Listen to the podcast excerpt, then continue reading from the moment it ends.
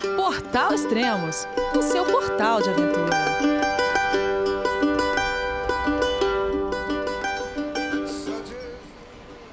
Bom dia, boa tarde, boa noite, bem-vindo a Extremos, o seu podcast de aventura. Esse é o segundo podcast da série Da China para Casa by Bike, do Aurélio Magalhães. Vamos falar com ele então. Olá, Aurélio, tudo bem? João, é você, meu filho? Alô, pai. Eu consegui. Eu tô no cume do Everest. Eu vi, meu filho. Te acompanhei o tempo todo pela sua página Spot. A família de produtos Spot utiliza tecnologia 100% via satélite para manter você sempre conectado em suas aventuras. Fale de qualquer lugar do mundo através do Spot Global Fone e utilize o Spot Gen 3 para estar sempre rastreado e conectado aos serviços de emergência. Desapareça quando quiser, seja encontrado quando precisar. Saiba mais em findmespot.com.br. Fala Elias, tudo bem garoto? Boa noite Já. pessoal dos extremos, tudo bem? Como saudações aí a todos. Beleza, é... onde você tá no momento? Tô em Cartagena, Cartagena? fantástica ó. Cartagena, na Colômbia. Tá. É, o último podcast você tava na onde? Estava em Uvita, na, na Costa Rica, trabalhando aí na, numa, numa fábrica de cacau, né? Lembra aí que a gente conversou lá?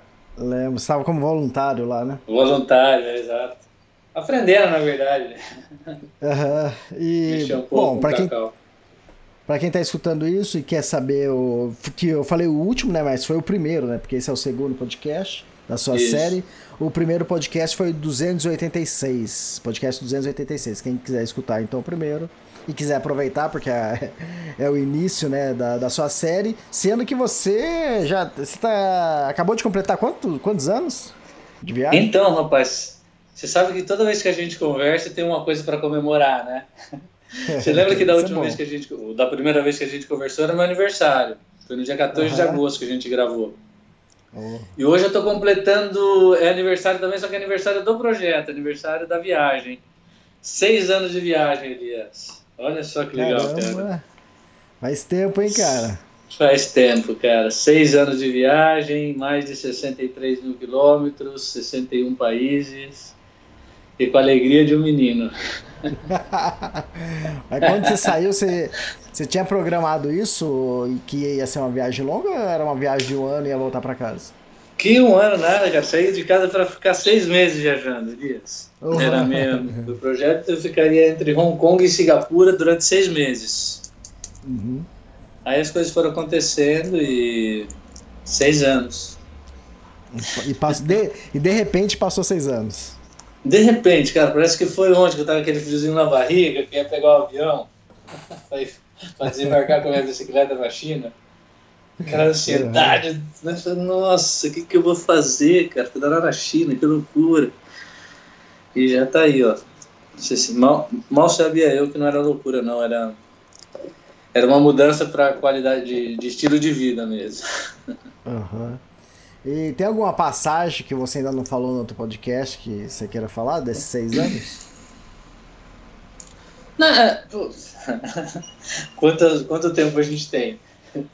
Não, na verdade, assim, né? é, são, são seis anos de muito aprendizado, né? É, a viagem foi. A viagem começou de uma maneira e hoje ela se encontra de uma maneira completamente diferente, né? E, então, muito aprendizado, muita. Muita gratidão, na verdade, né? Por estar vivendo toda essa experiência, né, Elias? São 2.187 dias de viagem, cara. É, é dias pra caramba, né? Então, assim, sentimento de gratidão e agradecimento, assim, por por estar vivendo um sonho, né? E um sonho de, de seis anos, né? Ter a oportunidade de viver seis anos dentro de um sonho. Seis anos por enquanto, né? Então, assim, me sinto muito muito feliz por estar fazendo isso, na verdade. Uhum. Você tem a quilometragem total? Tenho 63.157 quilômetros. Olha. Bom, você falou que ainda tem coisa, mas você já tá descendo pra casa já, né? Você já tá na Colômbia? É, Tô, tô Do lado de né? Casa, né? é o que todo mundo fala aqui pra mim. Ah, agora então já tá pertinho. Fala, ah, então pedala um pouco aí pra mim. Eu falo, não, não, tá longe. Uh, Não, ainda tem um pouquinho, né? Eu vou- eu- né? Vamos, vamos, vamos descendo com calma aí. Ainda não, não tem nada fechado, né? Uma das, aham. uma das grandes mudanças da minha viagem, né? Foi exatamente essa flexibilização, é, de deixar tudo em aberto, de não ter roteiro, não saber onde eu vou amanhã.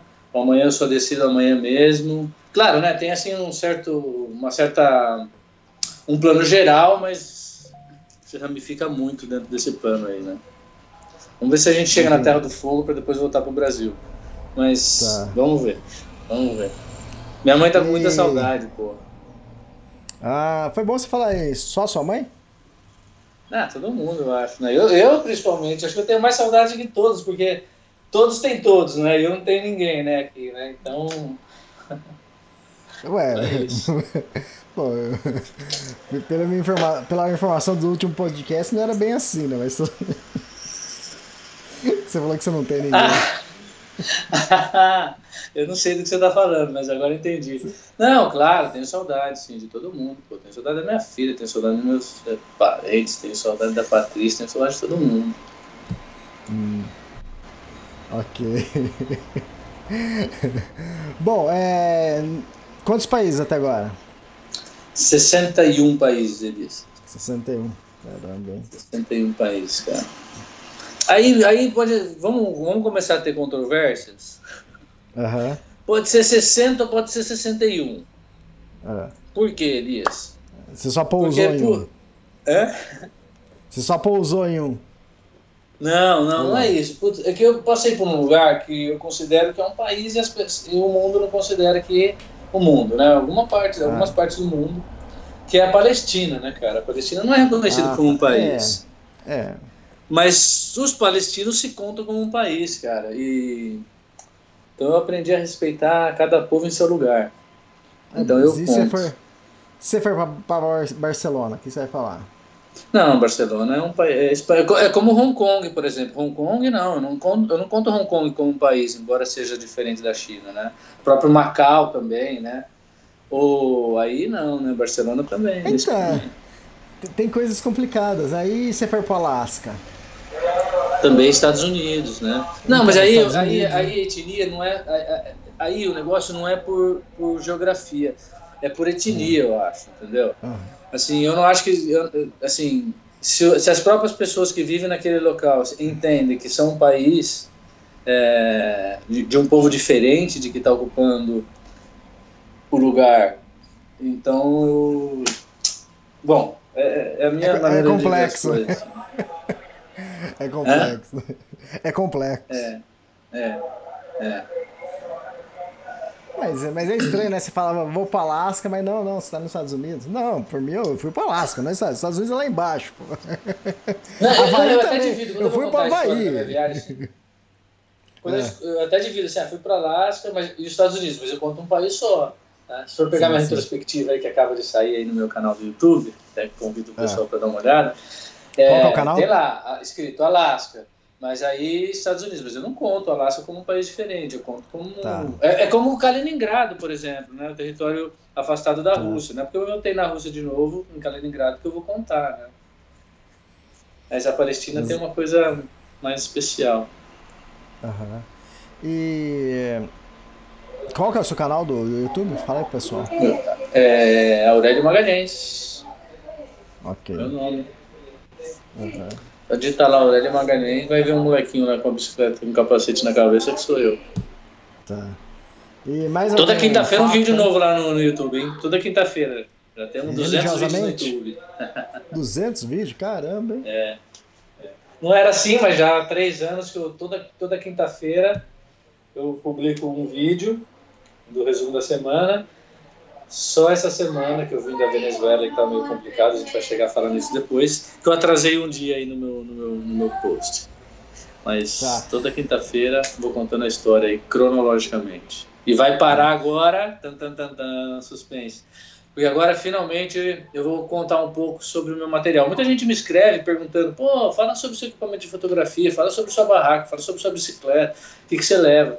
Então agora eu estou destrinchando tudo e dando dicas de, de manutenção, dicas de eficiência, o que eu gosto do meu equipamento, o que eu não gosto, o que eu recomendo, o que eu não recomendo, etc. Ah. Bom, você Primeiro já vem escreveu agora um quinta-feira que vem. Tá. Você já escreveu um livro e eu já escrevi dois, estou escrevendo o terceiro. E às vezes o Ah. pessoal me pede exatamente isso que você está falando. Pô, Elias, põe lá no apêndice, lá, sei lá, o último capítulo, põe lá a sua, a sua lista de equipamentos, né? E É. eu, eu, particularmente, eu não gosto de fazer, de colocar isso de- dessa forma no livro, né? Porque normalmente quando, sei lá, se alguém vai fazer a mesma trilha, a pessoa vai até ler, dar uma olhada, o que, que você usou, o que, que você levou, né? Mas se é uma pessoa normal, ela nem vai ler aquilo ali, porque ali é uma lista de coisas que ou já passou alguns anos, já, você já está usando outras coisas. Mas o que eu costumo fazer é diluir no, durante o texto do livro ah, os principais equipamentos que eu estou levando. Então, se a pessoa quer Isso. saber, ler, se ela estiver lendo o livro, ela é só marcar que vai ter os principais itens. Eu, eu não gosto de fazer lista pela parte visual do livro, mas eu acabo diluindo durante o texto, eu acabo falando de vários equipamentos. Sumiu um pouco a sua Falando voz, nisso- mas eu acho que eu entendi. Tá. Falando nisso, é... fala onde você tá, porque eu tô escutando vozes de fundo aí. Explica onde você tá. Eu, eu tô num, num site de, de hospedagem, né? O Warm Showers, né? Que é aquele site de, de que Não. ciclistas hospedam ciclistas durante. Você não É, tá no viagem, site, né? não. Você não tá no Pera, site. Agora não, é que agora tá cortando, cara. Eu perdi um pouco. Eu tô no site de hospedar, eu- no site. Entendi. Estou hospedado na casa de de um, de um casal e de uma menina que também viaja em bicicleta aqui em Cartagena. É. através daquele site de hospedagem do Warm. Showers, que é Uhum. relacionado com viagem de bicicleta. Bom, você Desculpa. poderia estar num site, sim, ué. De repente é um sítio aí. Poderia É. ser um site. Não, apartamento aqui que moram três pessoas e, inclusive, eu pedi para gravar nesse horário com você porque teoricamente não teria ninguém, mas aconteceu algo diferente essa, hoje. E tem duas pessoas aqui na casa. Estou fechado aqui no quarto, tá não Tá, atrapalhando. tran- tá tranquilo. Bom, o último podcast a gente parou na onde? É, o Vita Costa Rica, não é isso? Isso. E aí vim descendo aí a, a- Falar um pouco. Putz, mas tinha uma coisa que eu queria voltar para falar, que você falou aí dos, dos equipamentos. Só, só para deixar Aham. claro, a série do meu equipamentos, é- é- na verdade eu não relato meus equipamentos, eu relato, por exemplo, é, quais as características principais da sua barraca para uma grande volta ao mundo em bicicleta. Não, Uhum. ainda falo assim, ó, essa minha aqui não é boa por causa disso, né? Então, se você for Tá, comprar uma, se for investir, investe numa que é assim, assim, assado. Por quê? Por causa disso, disso, disso, né? É, Eu não jogo lá falando que, a minha verdade é absoluta, né? Não. Eu Sim, dou as características do que eu acho importante depois de viajar dois mil e picos dias de, de bicicleta, né? Então, assim, é nessa toada que eu tô, que eu tô, que eu, que eu tô fazendo aí todos os vídeos, materiais. Eu tenho uma qualidade de bolsa, mas eu comparo minha bolsa com outra e falo por que, que eu acho que é, que é melhor, entendeu? E por que Aham, é, que, a minha, que a minha máquina fotográfica agora, quais são as limitações dessa máquina fotográfica que eu tenho, e se eu fosse você, qual eu compraria, ou alguma coisa assim, entendeu? Sim, sim. É, o pessoal gosta de saber modelo, marca, e também fica à É. vontade. Que eu precisar falar aqui, fica à vontade, porque acaba sendo uma referência, entende? Por mais que Aham. você é, acha que é a melhor ou não, acaba sendo uma referência, né? Porque se É. a gente for é, achar o que é melhor só é difícil, né? Porque É. vai de gosto de cada um, da preferência do uso também, né? É, verdade. Não, às vezes que é melhor para você não é melhor para os outros, né? Por exemplo, É, agora eu tô outra? sentado aqui né, na casa é, com você na minha, na, minha, na minha própria galeria de camping. Aham. Cara, não é fundamental para viajar de bicicleta uma cadeirinha de camping. É um, Sim, um sim. luxo, né? Cara, mas depois de dois mil dias, com 48 anos de idade, é difícil você pedalar todo, todo, todo santo dia, chegar à noite, sentar no chão para cozinhar, para acender um fogo, pô, entendeu? Então, assim, cadeirinha para dar conforto, se vale a pena você que decide, entendeu? Mas depois de um Exatamente, certo ponto. E, e- e todo o meu material é sempre privilegiando conforto, cara. Isso eu deixo claro nos meus vídeos também, porque é muito tempo dormindo em barraca, sentando no chão, ficando naquela posição, tudo que você vai fazer tá no chão, né? Você tira, você tira as bolsas da bicicleta, põe no chão, pô, curva para buscar as coisas, né? né? Faz, inclina o tronco para buscar as coisas. Aí você buscou as coisas inclinadas, aí você vai colocar na panela, pô, você tem que fazer inclinado também, porque não tem mesa, né? Aí você, uhum. qualquer coisa que você vai fazer, né, cara? Sua sim, mesa é o chão, né? Então, nesse ponto que eu falo também bastante sobre conforto, resistência e durabilidade. É, então, então você não preza só pelo peso. Ah, não, não, não, não. Porque. Tá, se for fazer uma viagem de final de semana é uma coisa, mas. Cara, é o mínimo de conforto. Eu, eu, a principal para você sair de uma viagem longa é o conforto, cara. Sair para uhum. viajar três meses, voltar para casa, num clima só é uma coisa, né? Mas você sair em todos os climas aí, é, dois mil dias, não sabe onde você vai parar amanhã, né? Pô, eu apertou, caloraço durante o dia, não tenho dúvida, cara. Eu acho duas árvores, coloco minha rede lá e, pô, descanso sossegadinho na rede, que não é outra, não é outra obrigação para de ter, né, de adquirir para quem vai viajar de bicicleta. Você não precisa ter uma Sim. rede, né? Uhum. Eu tenho a rede e a barraca, mas poxa, entra na parte do conforto. Às vezes você para na Centro-América e lugar tudo sujo, não tem cadeira para você sentar, né? Pô, você vai ficar no chão lá, tudo, tudo imundo? Não, pô, senta numa cadeirinha, coloca a cabeça encostada na, na, no tronco da árvore, a sombrinha ali, tira até um cochilo, entendeu? Sim. Ah, falando nisso, então fala a configuração é. da sua bike. O que, que é? São quatro alforges, o que mais? São, é, são, bom, na verdade são seis alforges. São quatro alforges, uhum. né? Dois na frente, dois traseiros, né? Dois dianteiros, dois traseiros. Aí tem a bolsa de guidão, né? Que é o alforge de guidão. E também aquela bolsa estanque, que é um outro alforge, outro tipo de alforge que vai em cima é, do rec traseiro. Né? São seis ah. bolsas. e agora, cara, peso? acabo de receber aqui todo o meu material de frio de novo. Vamos falar isso um pouquinho mais para frente aí no podcast. Eu estava com um problema aí de logística para enviarem para mim, porque quando eu entrei no México, um caloraço, eu falei, pô, não vou ficar aqui dois anos atravessando o México, Centro-América, um ano e meio, carregando as roupas de frio à toa. Então eu mandei tudo para o Brasil. Aí, de alguma forma, isso atrasou para chegar, acabou de chegar, porque, Elias, daqui, eu já estou vendo a Cordilheira dos Andes, vou subir ela pela primeira Sim. vez, saindo tá. daqui indo para Bogotá. Então vamos, vamos começar a escalada da Cordilheira aí. Você tem uma noção de peso total da bike? O peso da o bike? O quê? Tem noção eu, do peso olha, total? Eu, eu agora, agora, agora, agora eu não sei mas vai, vai aumentar uns 4 quilos aí, uns 5 quilos que é de roupa de frio e mais umas coisinhas mais que eu, que eu pedi, é, vai girar em torno de 42 quilos, mais ou menos, eu acredito. Entendi. Uhum. E mais ou menos isso agora. É. Sem água e sem comida, né? Ah, ok, entendi. Uh, normalmente você anda com quantos dias de comida?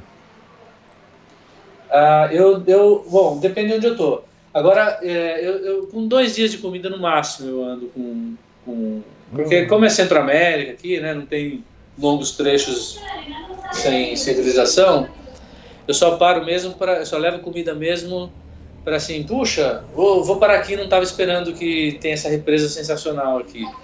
Aí, ao invés de chegar onde eu estava imaginando chegar, eu paro na represa e tem ou numa praia, alguma coisa assim, né? Então eu tenho comida e no outro dia eu saio e se precisar ficar mais dias, né? Eu volto, uhum. busco comida. Mas geralmente dois dias, cara. Que mordomia. Não mais que isso. É. Nessa, é. nessa, nessa, desde, nessa etapa, né? Mas nos Estados Unidos, por exemplo, no Alasca, por exemplo, eu já levava para quatro dias. Tá, tá. É, são, são coisas diferentes. Sim, é, sim. Mas eu não gosto é. dessas comidas de sobrevivência. Eu gosto de comprar comida todo dia. Num...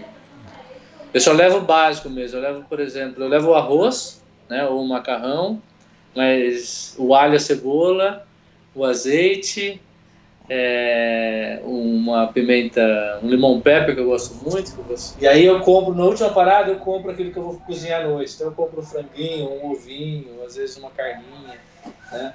Aí chego à noite e já, já preparo. Eu não gosto de comer. É. Bom, não dá para comer latado dois anos e pouco, né, cara? Isso, novo, né? exato. Imagina. Imagina, você vai pegar um câncer de estômago e você fica comendo chuva. né? Então eu procuro comer bastante, bem natural mesmo. Bem natural. Vou, comp uhum. comprando as coisas no caminho de pouquinho, assim. Sim, legal. É, essa facilidade que a bicicleta dá é, de deslocamento, né? De um grande deslocamento num dia, dois dias, né? Você atravessa é, é, um trecho muito é. grande e você pedalando em estradas ou de asfalto ou de terra, você chega numa outra cidade ou vila é bem mais rápido. Né? Esse ano eu fiz uma caminhada no Canadá e o ano passado também. E cada trecho a gente tinha que levar 10 ou 12 dias de comida. Então, é, isso numa mochila. numa mochila Não, já, aconteceu, já aconteceu algumas vezes comigo também, Elias. Né? Uhum. Tem ah, é? algumas partes, Saara, por exemplo, o próprio Mar Morto, né? É, já 6, 7 dias de, de, de comida de emergência também, né? Porque quebra a bicicleta, Sim. alguma coisa, né? Mas sabe Exato. que o problema não é nem muito comida, o problema é água, né, cara? O problema é tratamento Exato, com água. Exatamente. Uhum. Pesa muito. A comida você compra as coisas meio que desidratadas, né? Uhum. É, você tem um peso pequeno, mas a água, se você tirar o peso da água, como, né? Exato. É. Bom, vamos lá então. Bom. Depois lá do voluntariado de Cacau, você foi para onde? Então, aí fui descendo a, a, o Panamá, né? É, a Costa Rica, é, me aproveitando muito da natureza desse país. Quantos pássaros, quantas, quantas praias, né? Que país sensacional. As pessoas também dando muito carinho, né? E sempre contando com a hospitalidade local, cara. É, basicamente não fiz contato com warm showers, sempre fui aí esperando é, chegar em algum lugar e conseguir um lugar, enfim, para colocar a minha marca, né, a minha rede e sempre consegui, cara. É impressionante como esse povo é solidário. E queria até especificar uma coisinha aqui do seu Omar, um senhor na, na, que mora com a família, quatro filhos na beira da estrada, Elias, numa simplicidade danada. E ele me falou que, assim, no final do dia ele fica prestando atenção para ver se passa algum ciclista. Será que ele chama? Ele, ele vai lá e chama. É uma subida, você passa devagar, né? Ele fala, não, não, não, ele me chama, fala, não, dorme aqui hoje, a gente faz aí uma arepita para você, você come, você come ovo? Claro que come, então fica aqui e tal. E, cara, que coisa maravilhosa. E, e, e, ele te oferece ali tão, tão pouco, né? Mas a estadia é tão harmoniosa com as crianças que as crianças se acaba acaba sendo uma super troca, porque as crianças fazem perguntas, é, até sobre geografia, sabe? Foi super bacana esse convívio com os locais, cara. Que, que gostoso, cara. Que gostoso que é. Aí dali, é, descendo sempre para o lado do Pacífico, né? Eu cruzei a fronteira ali com o Panamá. Né? A primeira coisa que eu descobri que o calor do Panamá é igualzinho. O calor e a umidade. Nossa, a umidade também detona com tudo. O calor e a umidade do Panamá e da Costa Rica também são iguais. É um caloraço, né? que é, e eu tive a oportunidade de aí descendo o, o, o, o Panamá parar em Pononomé, que é uma cidadezinha uhum. aí que estava tendo um festival de crianças, um festival de música é, infantil, super bacana. Também fiquei lá por dois dias. E dali parei um tempo tentando organizar um pouco minhas coisas na cidade do Panamá. Né? Por quê? O que eu tinha que fazer ali no Panamá? Não existe estrada que conecte o Panamá e a Colômbia, né? Esses países é. fazem divisa, Centro-América, Sul-América, mas não existe estradas. Então, no Panamá, para quem está de bicicleta, é uma grande, uma grande encruzilhada que você tem que decidir: ou sair por avião ou sair por barco. Se você sai por barco, obrigatoriamente você vai à Colômbia. E como a Colômbia está do lado é, que eu estava descendo, se eu, se eu vou pela Colômbia, eu pulo a Venezuela. Então uhum. eu decidi voar para chegar na Venezuela, em Caracas. Né?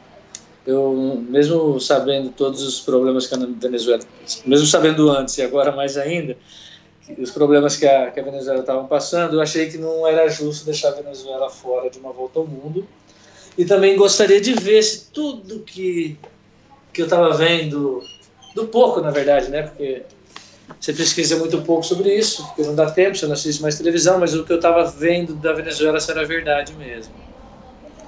Então, cheguei na capital, em Caracas. Então, tem comecei- vários- Ah. Tem vários ciclistas aí que estão dando volta ao mundo, que a gente está cobrindo aqui também pelos podcasts, que eles estão próximos à Venezuela e eles acabaram evitando a Venezuela, né? Vai ser legal porque você, desses atuais, é é um dos únicos que, que entrou na Ve- Venezuela e a gente vai ter uma opinião mais clara disso. É. Sabe o que acontece, Elias? Eu não acredito mais na televisão, cara. Aham. Essa é a grande verdade. As pessoas falam para mim, perguntam sempre para mim assim, Aurélio, é perigoso viajar de bicicleta? Eu falo, irmão, perigoso é a televisão e o sofá. É isso que é perigoso. É isso que te deixa com medo, né? A partir do momento que você muda a televisão, tem alguém querendo mudar a sua cabeça, incutir coisas na sua cabeça, né? Então eu diminui muito a televisão viajando de bicicleta. E todo mundo fala, ah, aqui é perigoso, lá é perigoso, cuidado aqui, cuidado ali. Cara, e né, são dois mil cento e picos dias e aí nunca aconteceu nada. Eu falei assim, poxa, também não vai acontecer na Venezuela. E eu tinha ido a Cuba, cara. Eu falei, poxa, não é possível que vários anos de embargo em Cuba são comparados a esse embargo da Venezuela. Vamos ver qual é, né? E realmente não é igual. O país realmente está sofrendo muito, muito, muito, muito. O venezuelano vem sofrendo demais.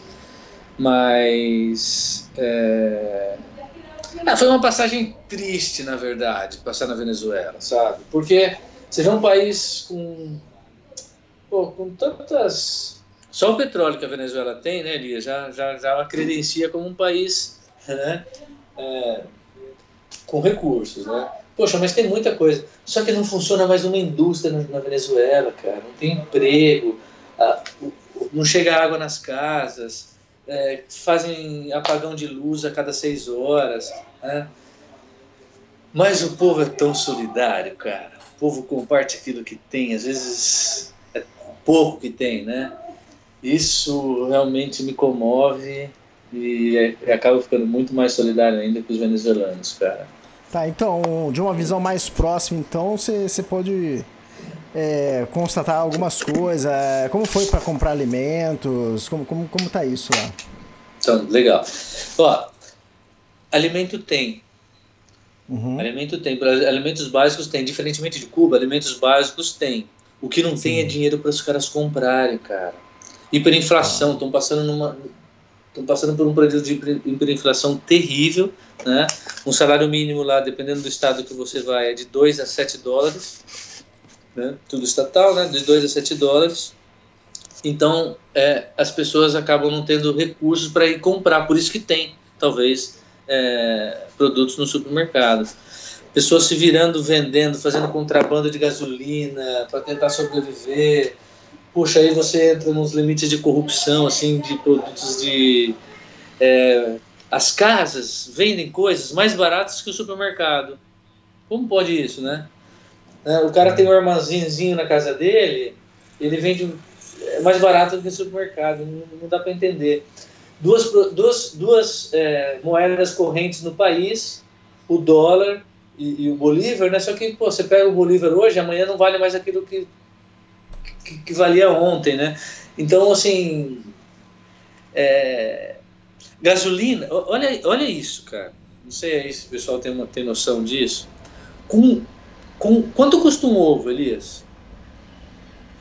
Um ovo Brasil. Custa, Um ovo. custa cen- centavos, né? Acho que uma dúzia você deve pagar uns, uns seis, seis reais, eu acho. sete, Vamos, vamos exagerar colocando o preço do ovo de um real. Vai, eu não Tá. sei quanto está um Uhum. ovo. Vamos pôr um preço de um ovo de um real. Eu não sei.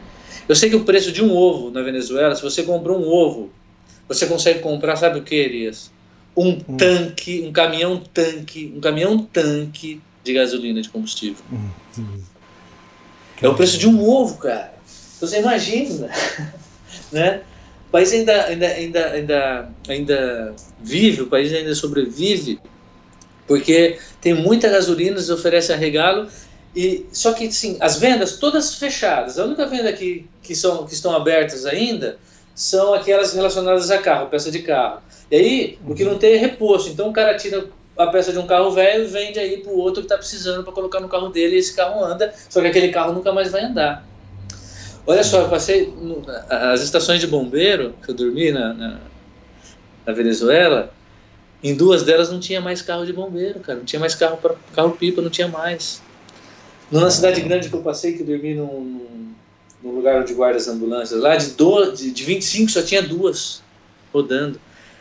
Passei por Valência, que é a capital industrial do país, não tem nenhuma indústria funcionando, cara. Então, isso aí não gera emprego, a população tá. Não, fiquei com pena, assim, comovido, porque a população não tem o que fazer, porque não tem emprego, sabe? E esperando melhorar, achando que vai melhorar e. Bom, né? Não tem água, cara. O cara recolhe, tem que recolher água da chuva, cara, pra sobreviver em casa. Caramba. Sete meses, onze meses, sabe? É, é uma pena. Eu não tô falando isso do campo, né? Você pode falar assim, ah, não, estou falando isso em Maracaibo, por exemplo, na segunda cidade do país. Né? As coletas de lixo, meu, é, além de, de, não ter a periodicidade ideal, porra, uhum. É, ela não, atinge o, a, a, cidade toda, né?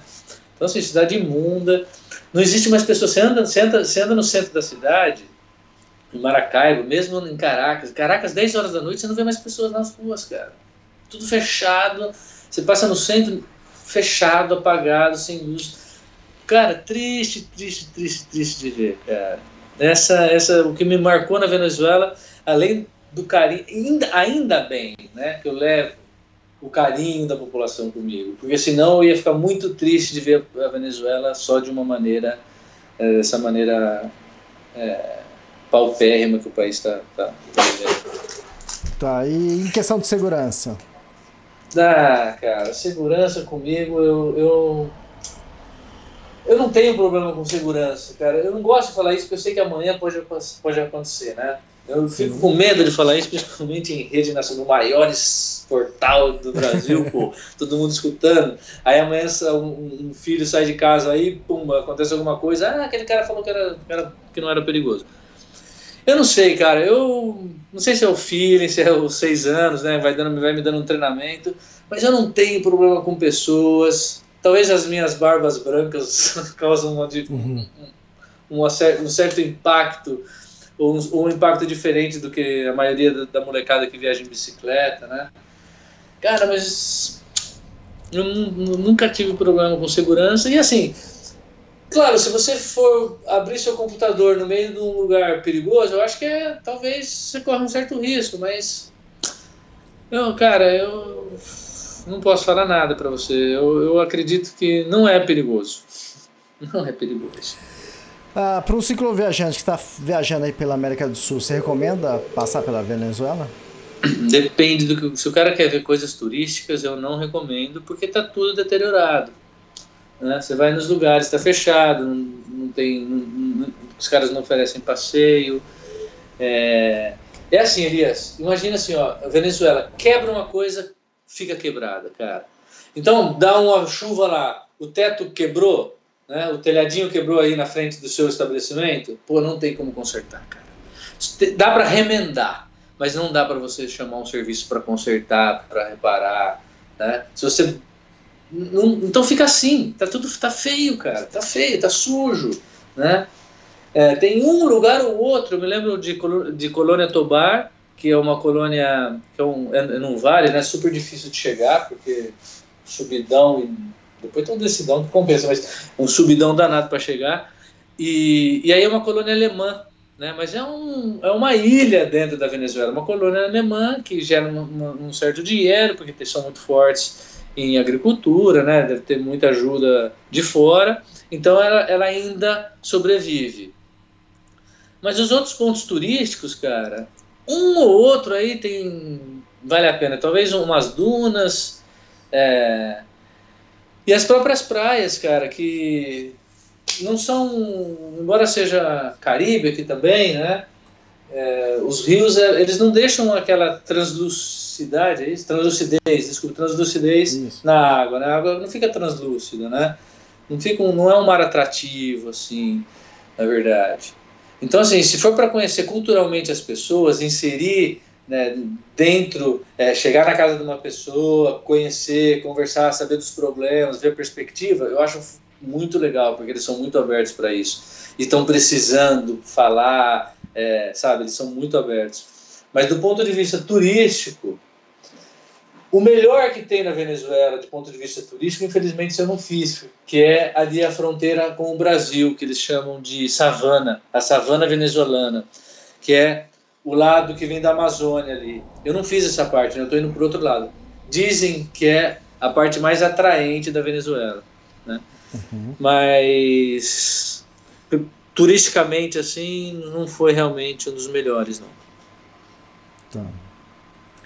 E aí, da Venezuela foi para onde?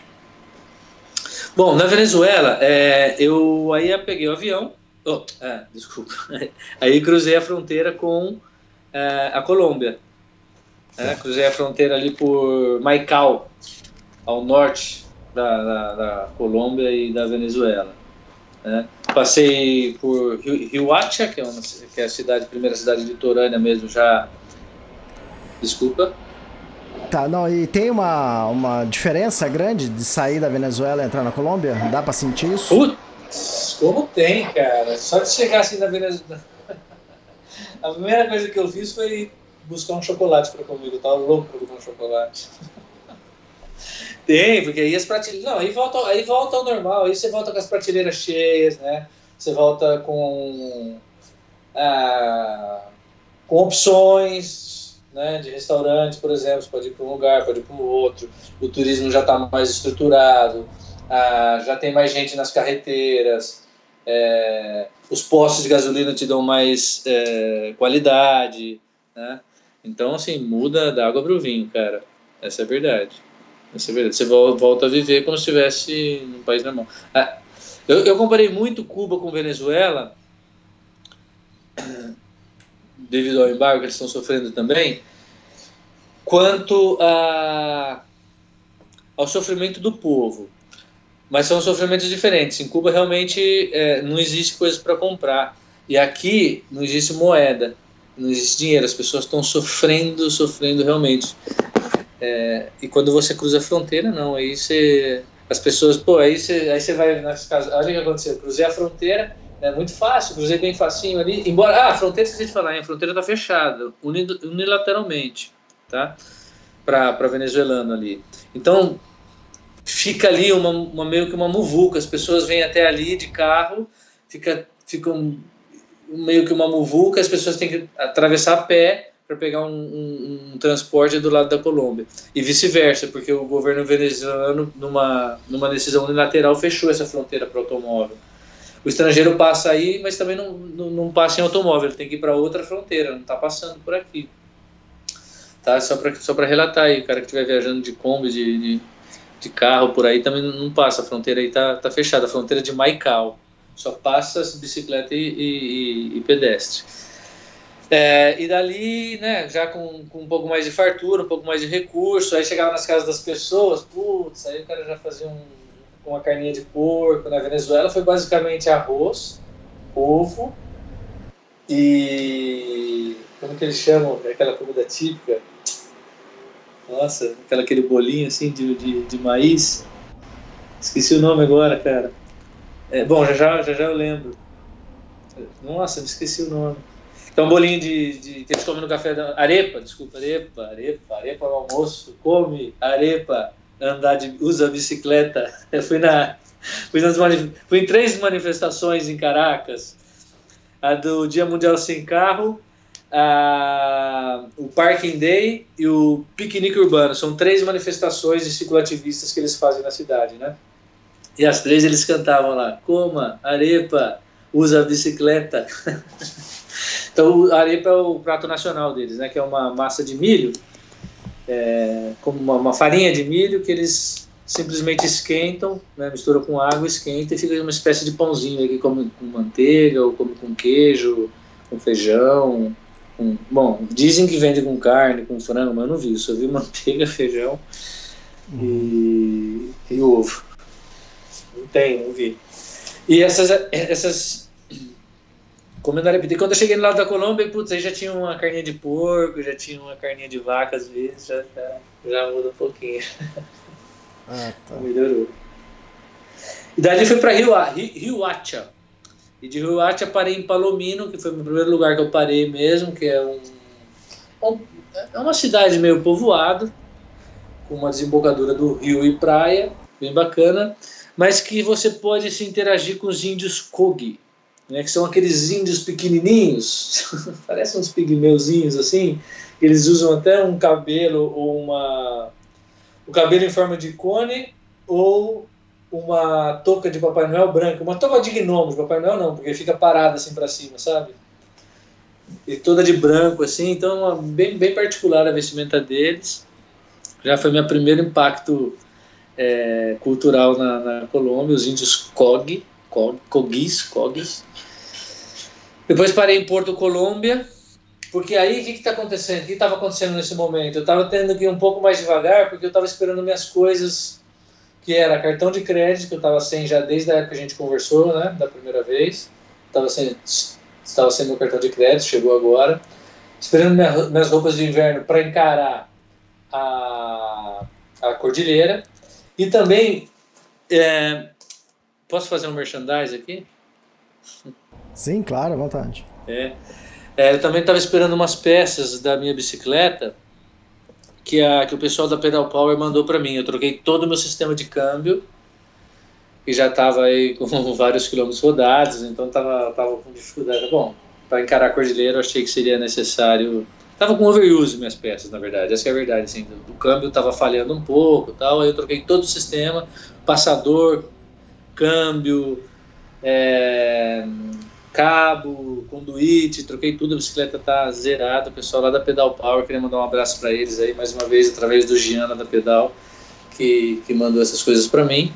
Acabei de receber isso, recebi isso ontem, antes de ontem, e agora me preparando para sair daqui é, e, e, chegando também, né, pra, eu queria chegar em Cartagena para comemorar os seis anos de viagem, né, então eu estava indo um pouquinho devagar tal, aí, aí calhou tudo, né, cheguei aqui, chegaram minhas coisas, seis anos de viagem e, e aqui estou, cara. Ah, fantástico, é...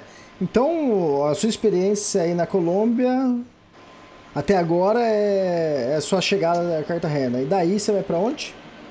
Daqui sigo para Medellín, Bogotá. Na verdade, estou começando agora, né, a Colômbia, né? Eu fiz poucos quilômetros na Colômbia, né? Sim.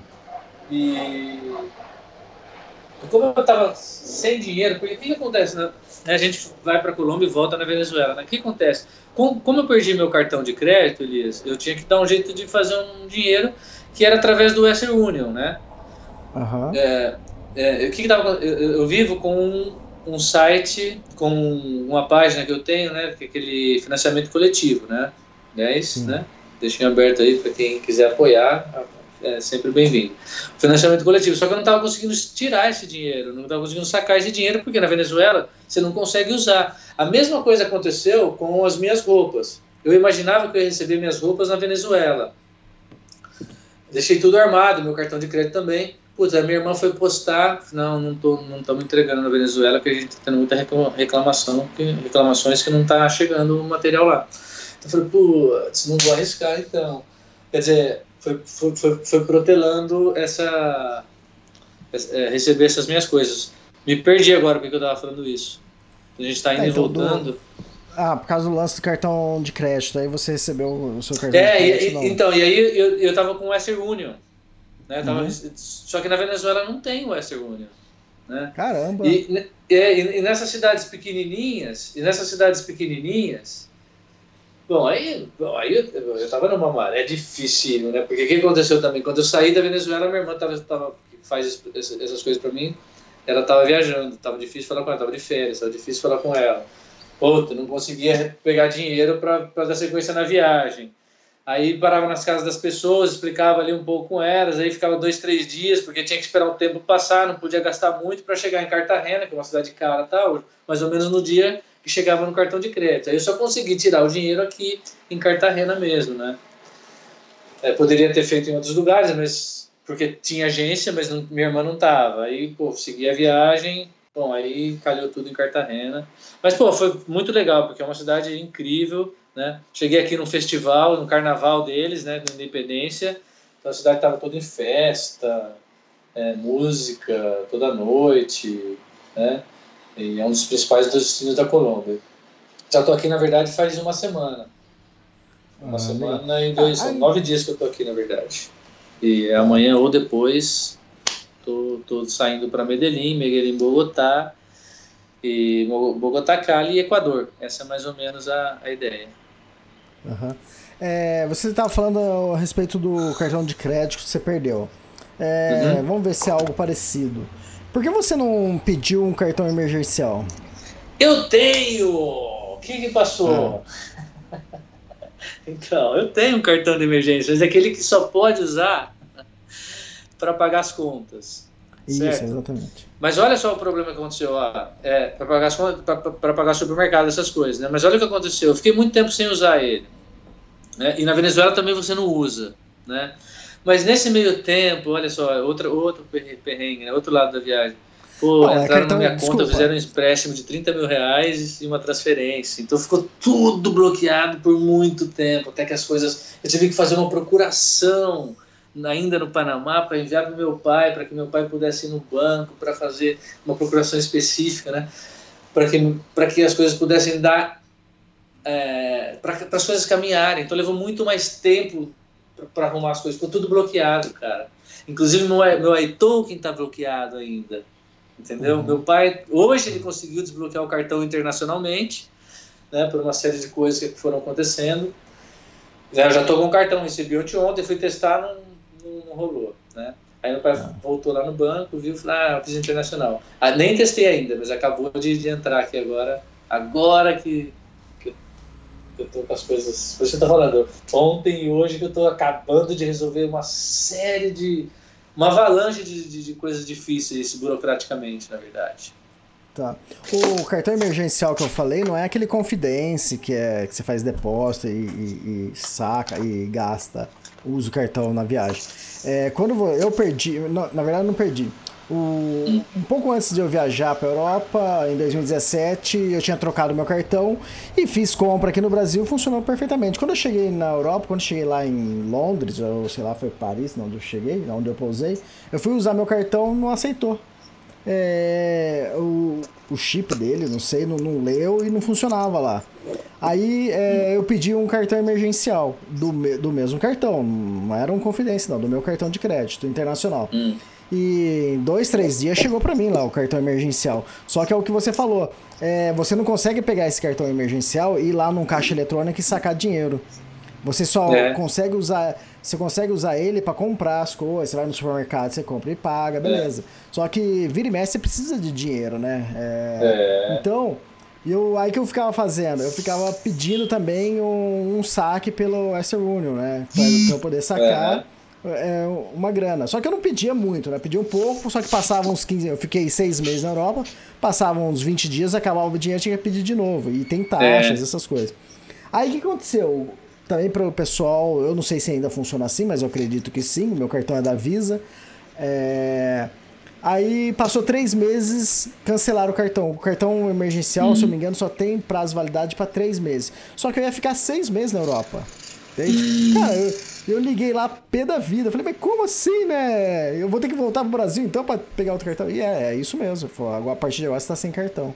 Por sorte, eu tinha um cartão hum. do esse da Confidência, né, que você é, coloca lá o dinheiro e pode usar em qualquer lugar, entende? Então aí eu acabei usando nos outros três meses usei esse cartão, mas eu que nem você, eu passei sufoco também.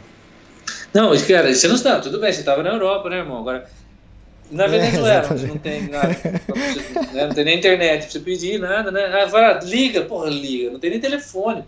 Aí ah, mas, é, tem isso, estava na Venezuela. E outra, eu também não queria ficar carregando muito dinheiro, né, cara? Sabe, você tá, você tá com a bicicleta, pô, eu não gosto de ficar carregando muito dinheiro. Aí sabe o que eu fazia para resolver esse problema? Eu ia lá no supermercado, esperava o cara pagar uma conta, ela falava, oh, peraí, peraí, peraí, peraí, deixa eu pagar uma, uma conta para você, isso na Costa Rica antes, na Venezuela não. Paga, o cara pagava uma conta lá, eu pagava com o cartão, pegava um pouquinho de dinheiro para viajar na, ah. na, na, no Panamá. Aí quando cheguei na, na, na Venezuela não deu pra fazer isso. Entendeu? Ah, outra coisa que eu fiz lá também, quando eu tava sem dinheiro lá, sem, só com cartão emergencial, é o tal do cashback, né? Que eu nem sabia que existia isso, né? Que você, sei lá, você vai fazer uma compra no mercado lá e, sei lá, vamos supor, dá 50 dólares. Aí você fala pra pessoa, ah, você não pode me é, cobrar 70 dólares, você me volta 20, né, em dinheiro. É, eu já Então, fiz isso também. É, isso aqui no Brasil não existe, né? E, Uhum. Mas lá fora, isso é, o cashback é muito, é muito comum. Né? Então É, isso me é. salvava também. Bom, final das contas, agora você tá com o bolso cheio de grana, cartão de crédito, agora é. Nossa, agora Gastar. comemorar seis anos de viagem, seis anos de viagem. Falando no, no extremos. Não, hoje eu, né, hoje, né, hoje eu vou fazer uma coisa diferente, não é possível, né? Tava, tava vivendo muito na pobreza durante todos esses tempos. Mas na, na, na pobreza não que isso me. Né, mas, pô, mas dá pra comprar uma coisa né, pra cozinhar em casa, alguma coisa. Tava muito no ovo, cara. Na banana. Eles comem muito ovo e banana. Hoje eu vou comemorar um pouco. Hoje acho que eu vou ter que tomar uma cervejinha, né? Fiquei, vamos. Né? Seis anos de viagem, pô, que, que é marca, né, dia, né? Elias? Fico Muito feliz pra caramba, tô orgulhoso disso. É Dura comemorar dia, né? sozinho, viu, cara? Dura comemorar sozinho. Tá, mas você não tá esperando ninguém aí, não? É, tô, mas ainda não vai demorar um pouco. Você é linguarudo pra caramba, hein? Eu não tô sabendo de nada, cara. É, é acho que. Ah, é super difícil, mas é, não, deve, deve rolar aí antes do fim do ano receber uma visita aí pra, pra pedalar um tempo junto com alguém, sei lá. Tá, legal. Deixa, deixa suspense. Quando, quando surgir a pessoa, aí você apresenta. É. Aurélia, é isso? Mais alguma coisa? Não, pô, primeiro, né, acho, sei lá, Elias, acho que a gente acaba falando sobre tudo, né? É, Foi bem Falando rápido nisso, esse seu- podcast, seu livro- né? Quanto durou isso? Su- su- é, até agora 51 minutos. É, seu livro tá à venda ainda? O quê? O seu livro tá à venda ainda? Tá, sim. Cara, é que na verdade eu, eu, eu tenho alguns exemplares em casa. Quem quiser, quem quiser comprar o meu livro tem que entrar diretamente comigo e ter um pouco de paciência, né? Porque eu saí de casa, né? Como eu falei, voltando para voltar em seis meses, eu não estruturei de uma, de uma forma ideal as vendas do meu livro. Então, ainda tenho lá é, alguns exemplares Fala o nome do que livro. quem quer é, entre em contato comigo que, eu, que a gente que eu explico como é que faz para comprar e gentilmente meu pai vai aos correios para postar isso para mim. Qual o nome Mas do ainda livro? tem o nome do meu livro chama Noruega by Bike, né? Tá, ok. Legal. E também quem quiser comprar meus livros, está lá no extremos.com.br. Tem o livro da Kungsleden, é, Uma Caminhada no Ártico, e tem também o livro Tour Mont Blanc, Em Busca de Emily. E agora, nesse exato momento, eu estou escrevendo o terceiro livro, que é o das Rock Mountains, que eu estou, acho que quase no décimo capítulo já, ainda, mas tem chão pela frente ainda. Mas esse das Rock Mountains é para o segundo semestre de... é, Desculpa, no final do primeiro semestre de 2020 para lançar. Mas quem quiser comprar os livros é só entrar lá, extremos.com.br. Eu vou Olha, fazer é isso, aí isso. quando eu voltar. Ah, legal. Eu já vou comprar logo os três, que aí eu já pego uma promoção. Né? Exato. Ah, se eu soubesse que tavam, tinha gente indo pra aí, eu mandava um pra você, pô. Se tiver Ah, outra oportunidade, a gente fala, combina cara. isso. Ainda dá tempo, a gente dá, há, há como remediar. Ah, como é que é? Legal então. Olha, é isso então. Obrigado, parabéns pelos seis anos e até o próximo podcast então. Tá, obrigado, Elias. Queria então deixar um meu agradecimento mais uma vez aí para você e as pessoas do extremo aí que, que, que me mandaram um monte de recadinho aí do, do último, né? Então, muito obrigado aí pelo, pelo espaço, pela oportunidade de poder divulgar a minha viagem, né? E parabenizar aí o Portal Extremos por toda essa, essa gama de aventura, né, de colocar toda essa gama de aventura aí à disposição, né? Super bacana aí nos tempos livres, é muito gostoso ficar escutando é, o Luiz, né, do projeto Vida Virou Risco, a Franciele quando ela estava aí, né, o Israel, é, o Guilherme Cavalari, o Two for Trips, né? Muito Sim. legal ficar acompanhando, então parabéns mesmo e a Ó, gente e se fala numa próxima oportunidade. E aproveitando, ó, quem quiser participar, quiser mandar alguma pergunta pro, pro próximo podcast é, pro Aurélio, pode mandar ou no meu WhatsApp, ou talvez no WhatsApp do Aurélio, manda o áudio para ele com a pergunta que a gente inclui no, no próximo podcast.